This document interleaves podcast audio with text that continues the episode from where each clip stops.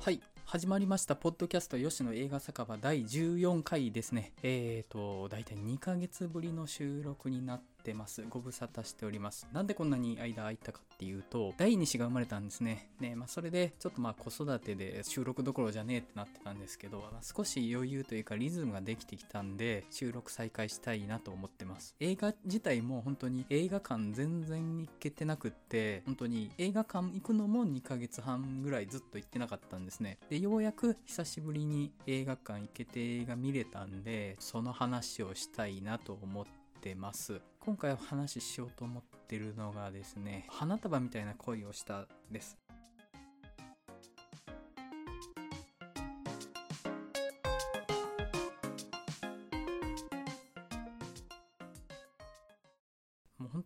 子育てしてる間映画関係のアンテナ全然張れてなかったんですけどいつの間にかめっちゃ話題になってた映画ですよね。たまに映画ファンの間でポコッと出てくる恋愛俺語りしたい系映画の一本って感じになるんですかね。じゃあまず映画 .com の紹介読ませていただきます。解説東京ラブストーリー最高の離婚カルテットなど数々のヒットドラマを手掛けてきた坂本雄二のオリジナル脚本を菅田将暉と有村架純の主演で映画化。坂本脚本のドラマカルテットの演出も手掛けた罪の声映画ビリギャルの土井博康監督のメガホンにより偶然な出会いから始まった恋の5年間の行方が描かれる東京京葉線の明大前駅で終電を逃したことから偶然に出会った大学生の山本麦と八谷絹。好きな音楽や映画がほとんど同じだったことから恋に落ちた麦と絹は大学卒業後フリーターをしながら同棲をスタートさせる。日常でどんなことが起こっても日々の現状維持を目標に2人は就職活動を続けるが点々点と。はい。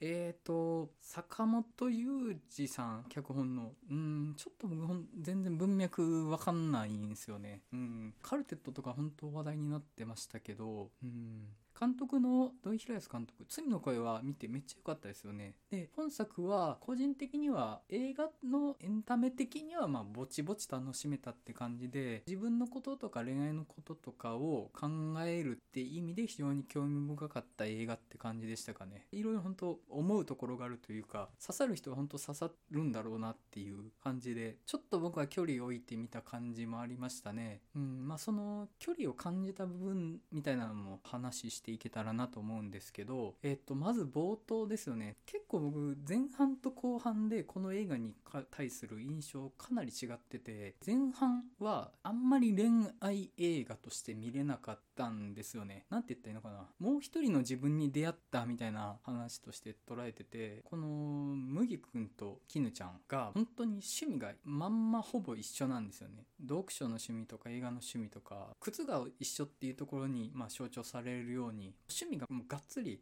噛み合ってるっていうところで2人が感性が合うっていうので、まあ、惹かれ合っていくわけなんですけどなんかそれがあんまり恋愛に見えなくって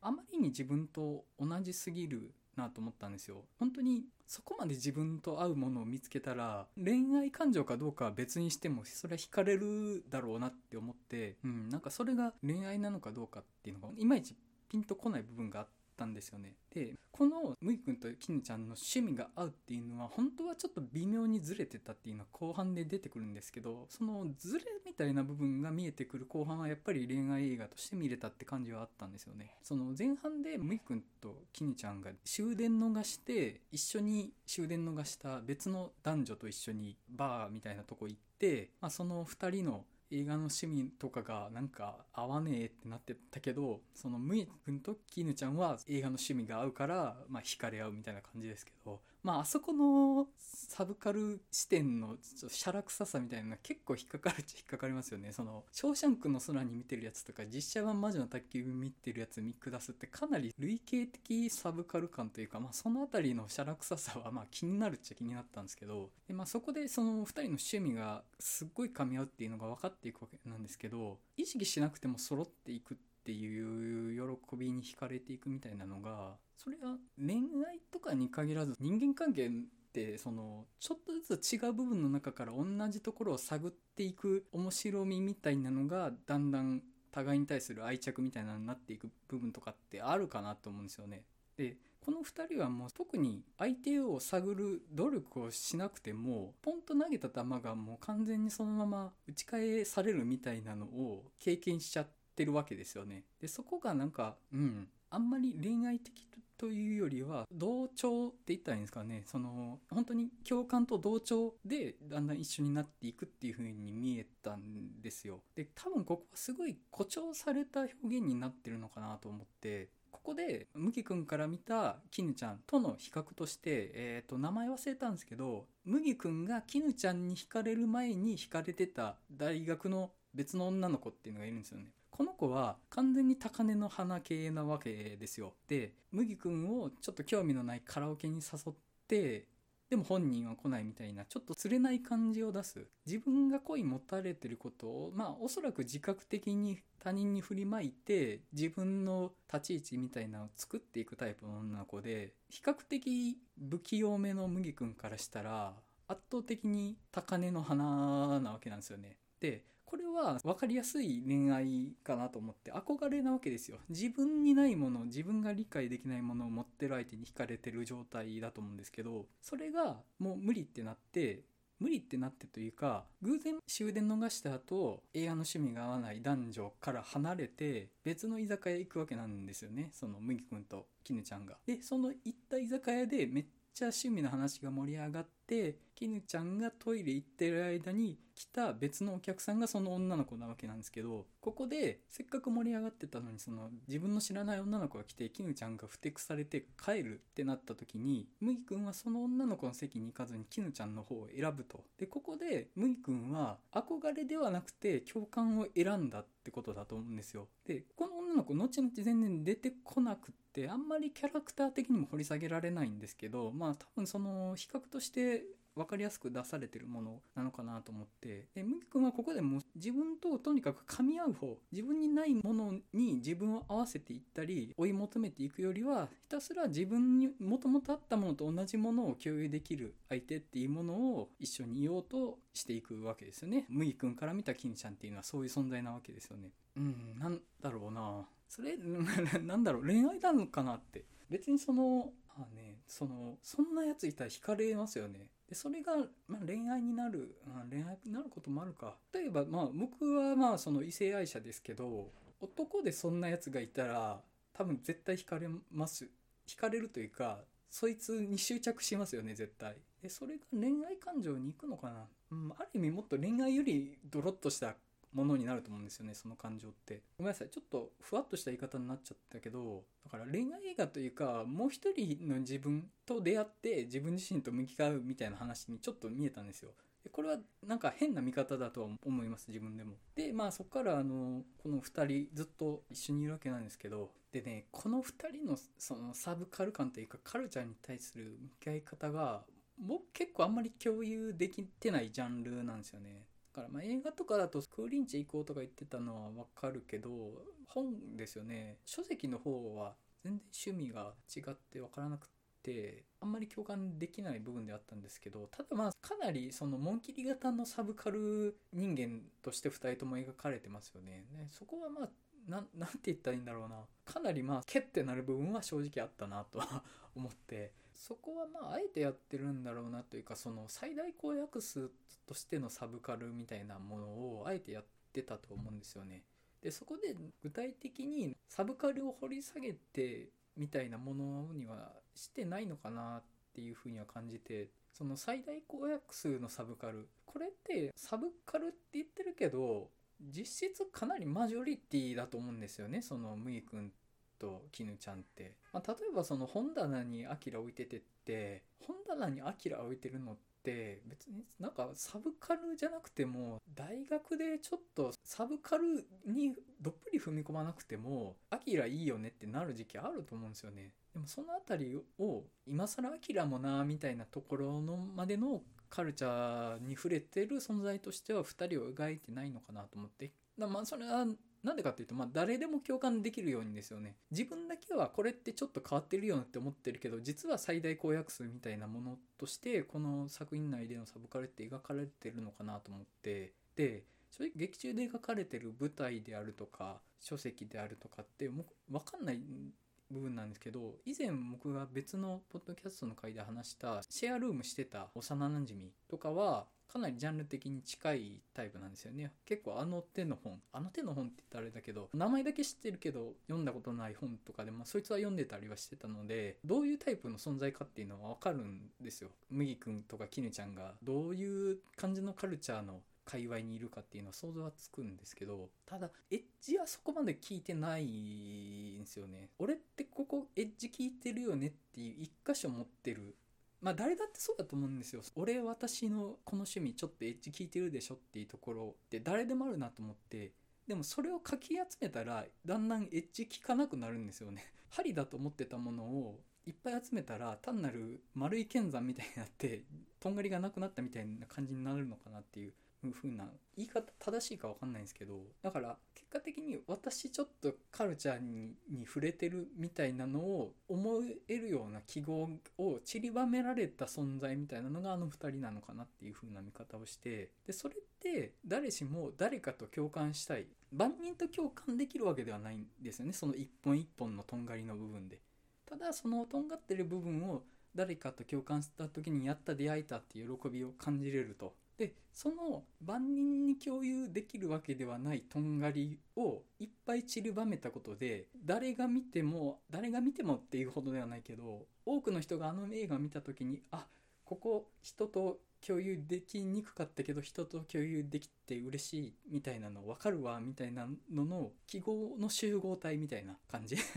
ていう風に捉えたんですよね。ちょっとこの捉え方正しいか分かんないんですよね。僕がその界隈にそこまで詳しくないからっていうのがあって。ただまあその舞台見に行くとか有名人に会うとかって東京いたら普通にできるんだろうなと思うんですよ。僕今もともと出身が淡路島で今大阪在住なんで日本の最先端カルチャーではないわけですよ大阪に住んでたら。東京の最先端からこぼれ落ちてきたものは大阪まで届くんですけど。で逆に言うと東京にいたら普通にカルチャーに触れてたら意識しなくてもエッジの尖ったことってできちゃうんだろうなって思ってでそこのなんか自意識じゃないけど尖ってると自己認識があるけど実は割と最大公約数に近いみたいなのってきっとありふれてるんだろうなと思ってありふれた孤独の話なんだろうなと思ったんですよねこの映画って。私って僕ってあんまり人と趣味合わないってっていう100万人いる人間の一人同士が互いに出会ったみたいな。なんかそういうものを描くのに最大公約数的なサブカルの集合体みたいな2人の描き方は割と良かったのだろうなと思って逆にこれを誰かこの映画を見た人が完全に「わもうこいつら完全にぴったりだわ」ってなったらその人にしか刺さらない映画になったんじゃないかなって思うんですよね。サブカルエッジの集合体だからこそ万人に刺さるけど逆に刺さらないみたいなで結果的にその刺さらなかった部分を自分に引き寄せようと思ってこの映画に対していろいろ考えたくなるみたいな部分はあるんだろうなっていうふうには思ったんですよね。いろいろこの映画の中にあるサブカル感はちょっといろいろ分かんない部分があって押井守見てあんなに上がるのかなっていや上がりますよそれは。押井守生で見たら上がるけど神ってなるのかなって。まあ僕は押井守そこまでってだけかなこれは。好きな人は押井守好きだよな。そうっすね。まあ、だと、押井守は神です。はい。はい。はい。で、この作品の東京っていう舞台っていうののエモさで、そのエモさに裏付けさされた知識みたいなのってあるんだろうなと思って、東京の私鉄沿線を歩いてる絵とかってやっぱりなんか独特のエモーションはあるんですよ。地方在住者としてね。大阪に住んでる人間が地方在住者っていうのはちょっと傲慢かもしれないですけど、やっぱりその東京ってまあいろんなメディアでいろんな作品の中で物語描かれてきて、若さとか青春とかのイデアみたいな存在になってたりするわけですよ。東京の私鉄沿線とか。で、そこを歩いてる絵っていうのはすごい自分が東京に住んでなくてもエモーションがあるし、まあ逆にいっそ東京に住んでないからこそ感じるエモーションみたいなのもあるかもしれないですねそこには。でもそのエモーションの内側に入れちゃうからそこに甘んじれちゃう自意識みたいなものはあるのかなとはちょっと思ったりしてさっきも言ったんですけど東京にいるだけで日本の最先端のカルチャー触れられちゃうわけですよ。そんなに意識的に摂取しようとしなくても。地方でめっちゃ頑張ってサブカルやってる人と同じ濃度のカルチャーを東京だと片手間で摂取できちゃうわけですよね。で、そこにある自意識の不安定さみたいなのも生まれるのかなってちょっと思って、で、地方にいる、僕の試験ですけどね、これは。僕の試験ですけど、地方にいるサブカル人間はめちゃめちゃ強いんですよ。強固なんですよね、メンタルが。経済的にもそうだし、労力もそうだし、あらゆる面で自分の人生を、のソースをそこに注いで、自分をサブカル側として生きていくっていう覚悟ができてるんですよね。地方でやってる人って。で、東京だとなんかふわふわとそれが摂取できちゃうっていう、そこのなんかそういうのってあるのかなと思ってあ、何が言いたいんだろう。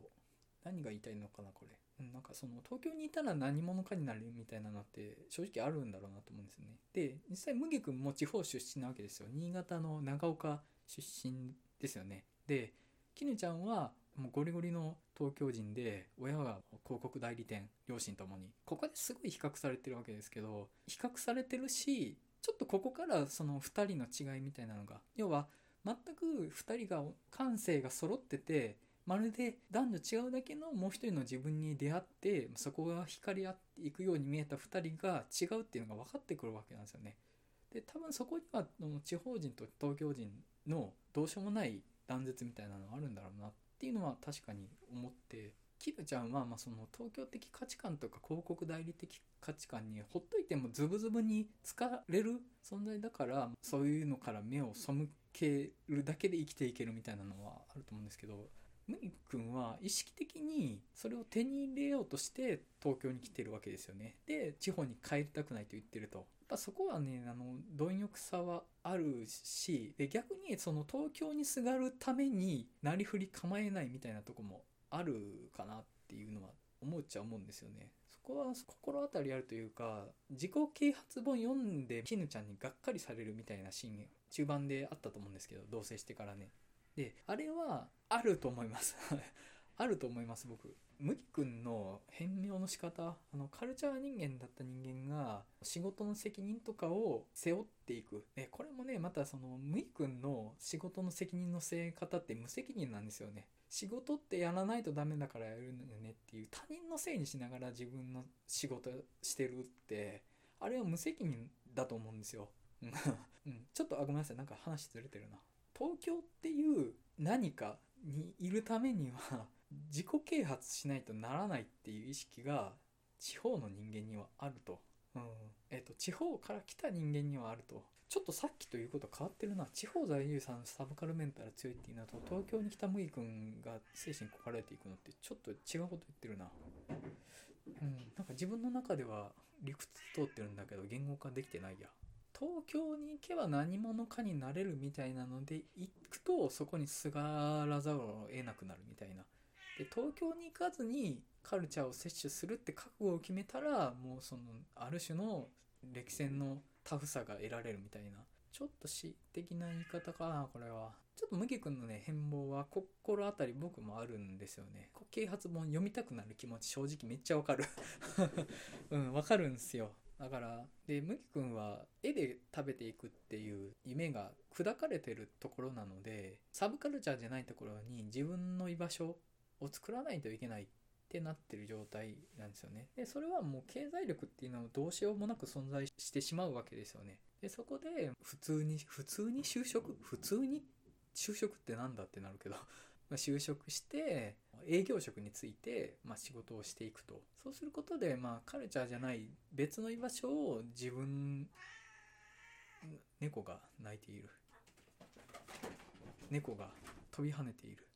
まあ、カルチャーじゃない居場所を自分の居場所を作らないといけなくなるとでカルチャーで何者かになるって思ってたのになれなかったから別のものでなるしかないみたいなのは正直わかるんですよで、最終的に僕とかは多分、なんかもう、両方に腰掛けてなんとなくふわふわ生きていこうとしてる段階。自己啓発本片手間で読んで、あのビジネス YouTube 動画とか片手間で見て、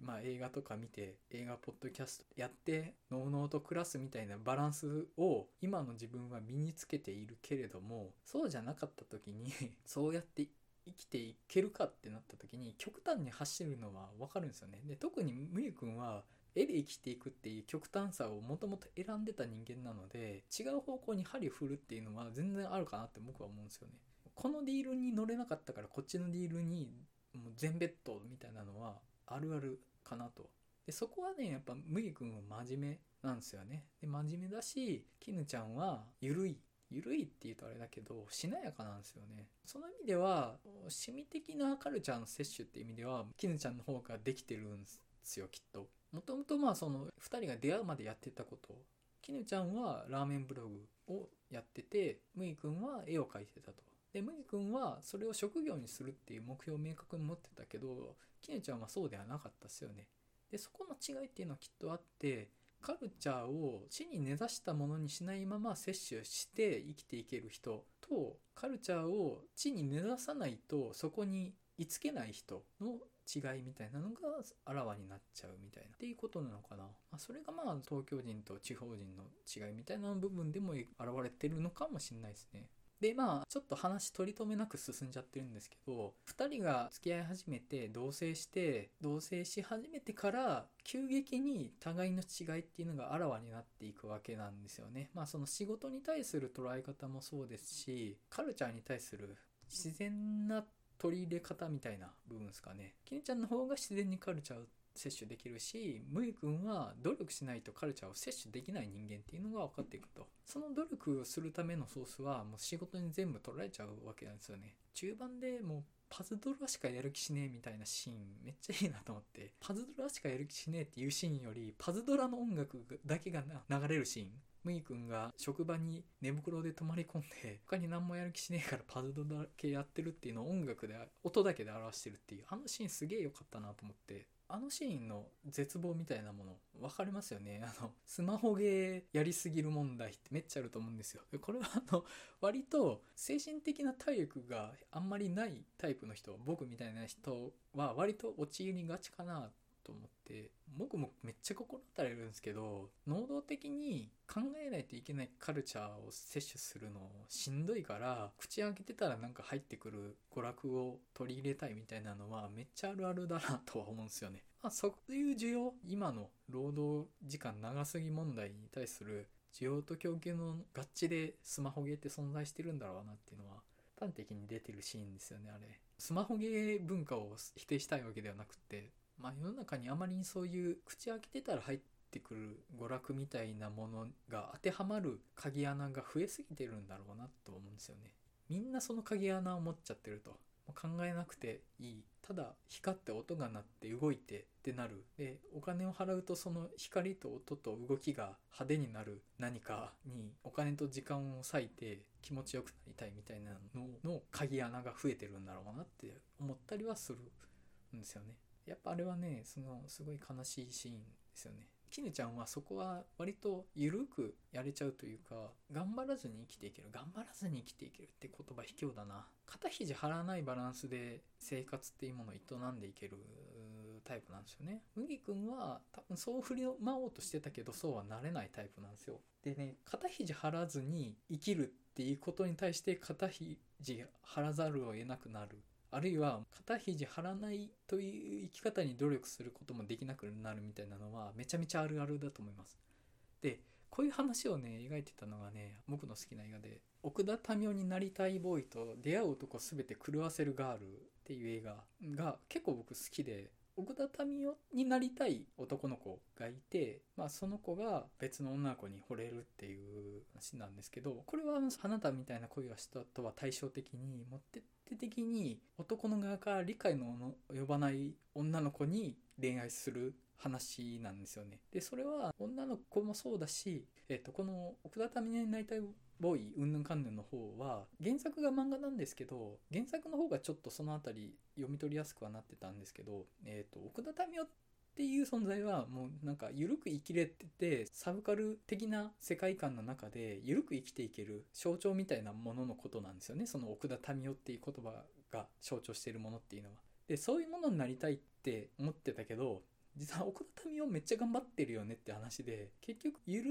くカルチャーの中で生きたいと思ってた男の子が環境に適合して意識の高い文化的な人間文化的な人間じゃないな業界人になっていくっていう話なんですよ。で、そこには適合できたけれども、そうしたものがあるっていう悲しみもあるわけなんですよね。そこは花束みたいな恋をしたともちょっと近い部分はあるかなというか、花束みたいな恋がしたは適合できなかった話で、奥田民生になりたいボーイの方は適合できてしまったけれども喪失したっていう話になってるんですよ。ちょっと違うんですよね。まあ、あと、その恋愛対象の女の子が理解、共感できすぎる存在と全く理解が及ばない存在って今違いもあったりとか、ちょっとなんか比較した割と面白い日本かなっていうふうに思いながら見てました。カルチャーってものの表現の仕方に関してもね、ちょっと面白い日本かなって。あれ、話がどんどん逸れていくな。何を言いたかったんだっけ？えっ、と、だから、麦君も奥田民生になりたいボーイなんですよね。だから、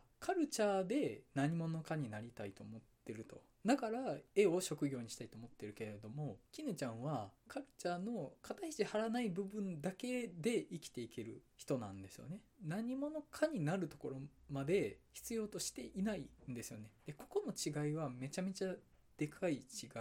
すよね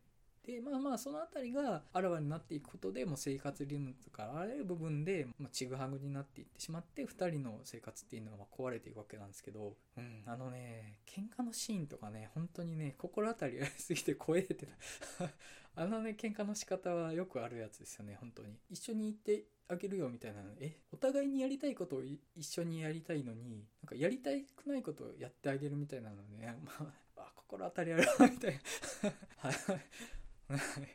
一応まあ僕も結婚してて妻がいてっていう立場なのでちょっとその辺りはねもう距離置いて見れちゃってるんですよね。ただね本作が最後2人が破局しかけてるタイミングで麦君がもう恋愛感情ではなくなっても、まあ、結婚したらなんかうまくいくから結婚しようみたいなことを言い出すシーンがあるわけなんですよ。ずっと2人が5年前仲睦まじかった頃は趣味の話を楽しくしていたファミレスで別れ話をしようとしている時に恋愛感情なんてなくなっても結婚生活うまくいくから結婚しようって言い出すと。で、あれは多分めっちゃある男側の話なんですけど、客観的に聞くと、お前殺されてるのかみたいには聞こえてしまって、だからなんだろうな、あの、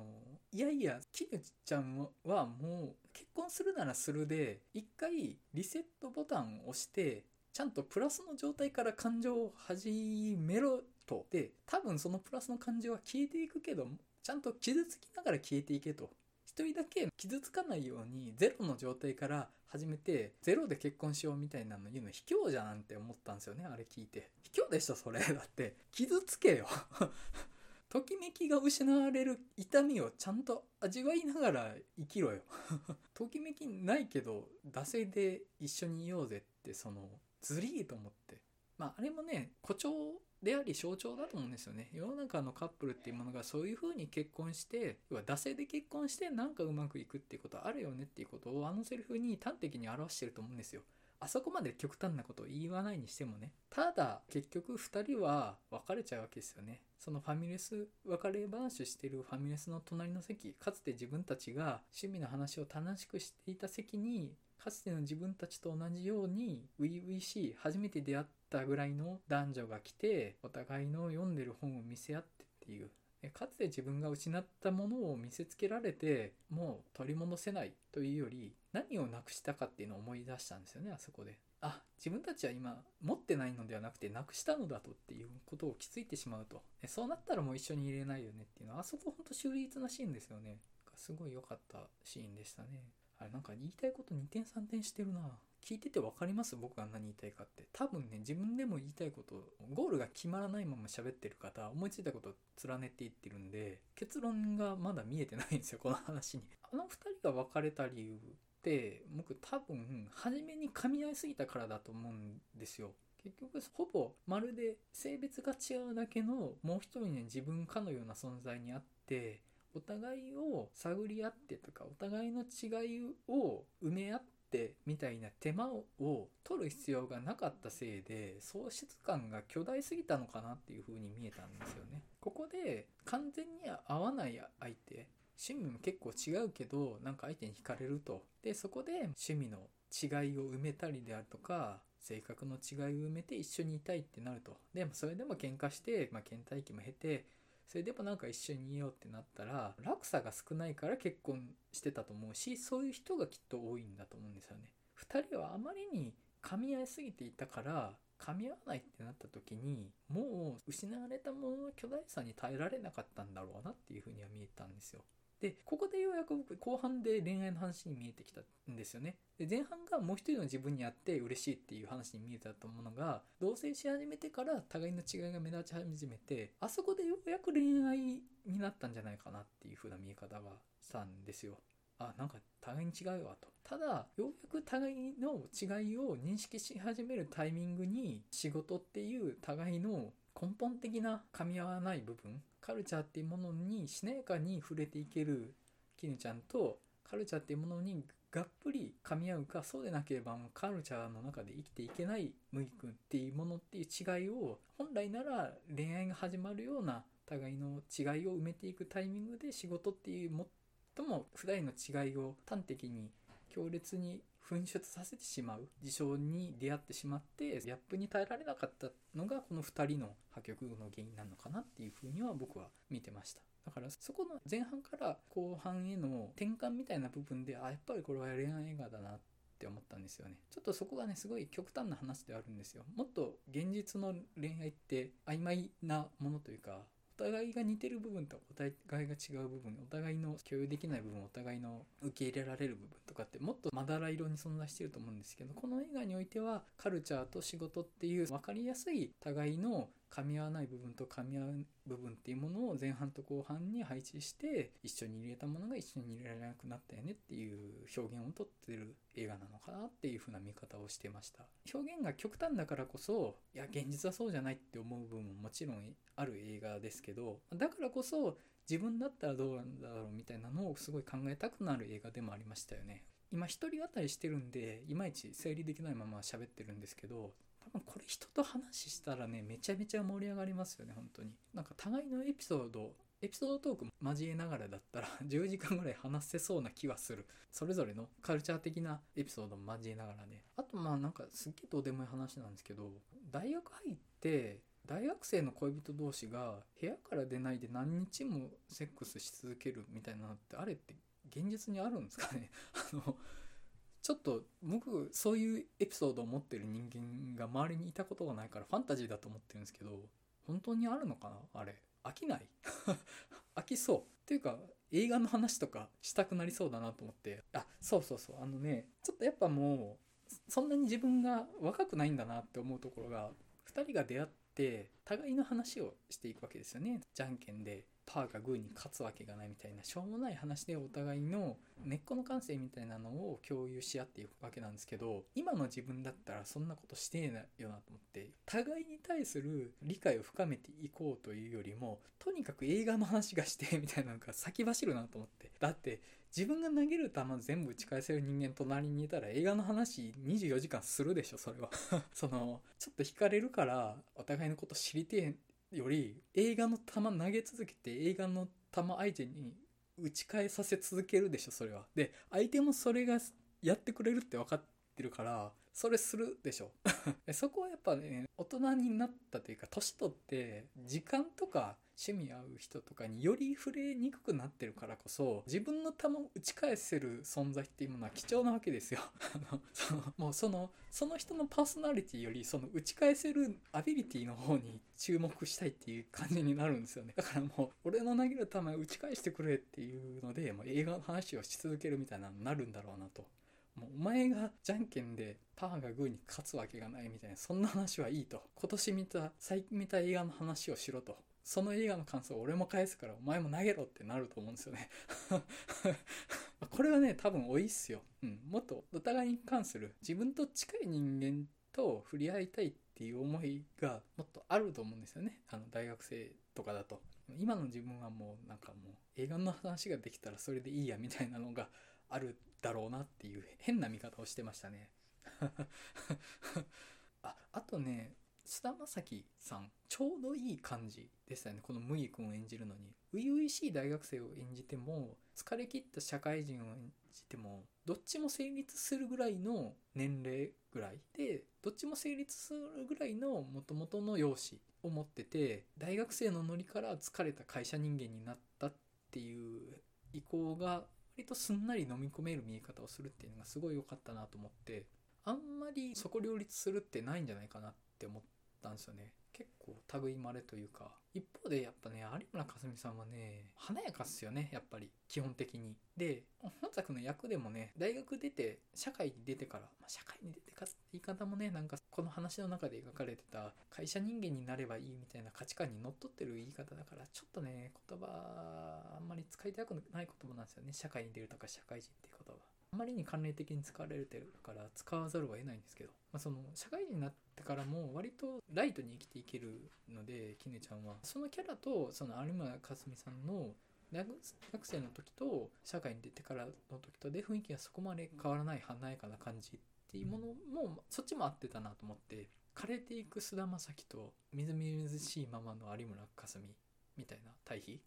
よかったなと。とね有村架純さんがね2人が付き合い始めて初めて海に行くシーン、まあ、多分江ノ島とかそっちなんでしょうね。生します丼食べてたから。時に髪あげるんですよね。でこれは僕の持論なんですけど有村架純は髪あげた時が本気だと思ってるんですよ。有村架純さんってねあの顔の輪郭ちょっと丸いじゃないですか。だからあの普段両サイドを髪で隠すような髪型してること多いですよね。で本的には多分あれが基本の有村架純モードだと思うんですよ。あれはもうその有村架純にとっての鎧を着てる状態だと思うんですよね。ただですね、両サイドを隠した状態の有村架純さんって本当すげえ華やかな美人って感じだと思うんですけど髪を上げて両サイドの輪郭見えた状態になると身近な美人になる感じがするんですよで逆にそこがいいんですよね。基本的に大学で前半で一人でいた時とかずっと両サイド隠してるんですけど、麦君と付き合い始めて海に行った時に髪を上げてるんですよ、後ろで縛って。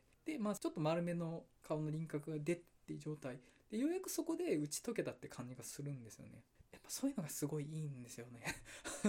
いいんですよ。打ち解けたなっていう。鎧が外れたなっていう。有村架純という人間の覆っていた守っていた鎧が外れたなっていう。で逆に鎧が外れたというかむしろね攻撃力は上がってるわけですよ。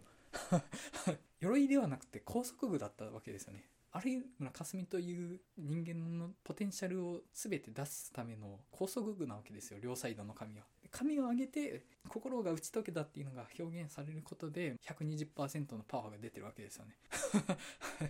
でねそれと近いものはね絹ちゃんの就活シーンで圧迫面接受けて駅で泣いてるシーンの時に麦君がスリッパとハーフパンツで迎えに来るシーンで菅田将暉のすね毛が出てるまあ当たり前ですよね。すね毛生えてますよね。で、ずっとその、裾の長いズボンを履いてたんで、すね毛出てないわけですけど、そのシーンでいきなりラフな感じというか、すね毛が出た菅田将暉が出てくるわけですよ。で、そこで一気になんか身近になるというか、あ、なんか隙が見えたみたいなのがね、良かったんですよ。有村架純の顔の両サイドの髪と菅田将暉のすね毛は打ち解けたことの象徴。うん。乱暴な言い回しだな ちょっとその暴力的な強引な表現でしたけど、あ、打ち解けたわ、みたいなのが、その瞬間に見えたりして、よかったな、とか思ったりね。この映画は、ちょっと自分はカルチャーの側で生きてる人間だっていう意識がある人と、ぜひまあ、いろいろ喋ってみたいなっていう映画ですよね、本当に。取り留めない話したな。もう全然自分でもゴール見えないまま喋り始めたからな。はい。この後、続けてもう一本撮るつもりなんですけど、そっちもゴール見えないまま喋ると思います。はい。そっちはね、新エヴァンゲリオン劇場版ですよ。に関して喋りますよ。エヴァね、そこまで詳しくないんですよね。嫌い、好きなんですけどね。好きなんですけど、そこまで詳しくないから、割と分かってないことを喋っちゃうかもしれないですね。はい。てな感じで、花束みたいな恋をしたでした。伝わりました？はいちょっとお知らせになります。これまでも何回かやらせてもらってた大阪の南森町にある光店長がお店をやるっていうカフェバー「週刊曲がり」で映画の話したすぎるバーを開いて店長をやらせてもらいます。今回がですね日付が3月27日土曜日です。で緊急事態宣言も明けたのでこれまでちょっと2月は開催しなかったりとか1月は昼間からのカフェ営業にしたりとかでちょっとその夜の営業避けてたんですけども、ま緊急事態宣言も明けたということで週刊曲がりの本来の営業時間19時オープンの23時クローズでやらせてもらおうと思ってます。メインテーマは映画の冬を明ける春到来の映画トーク三昧と。ちょっと映画見にくい状態しばらく続いてたのがまた見やすくなってきてちょっと盛り上がってきてると思うので季節の冬と映画の冬がどっちも開けて春が来たねっていう風な感じであの映画の話できたらなと思ってます本当にねあなたみたいな恋をしたもそうだし新エヴァンゲリオンもそうですけど本当に語りがいのある映画がね続いてあるんで、ぜひね、来ていただけたらなと思ってます。ちょっとね、新作映画見れてなかったけど、花束みたいな恋をしたと、新エヴァンゲリオン2本の玉あれば、がっつり話できるでしょ。うん、それぞれ多分、きっと人と話しながらだったら、何時間でもいけると思うので、ちょっと今回ね、僕、新作見た玉少ないんですけど、その分頑張ってお話できたらなと思いますので、ぜひ来てください。以上です。はい。それでは、吉野映画酒場第14回花束みたいな恋をしたの回を終わりたいと思います。それではまたお会いしましょう。さよなら。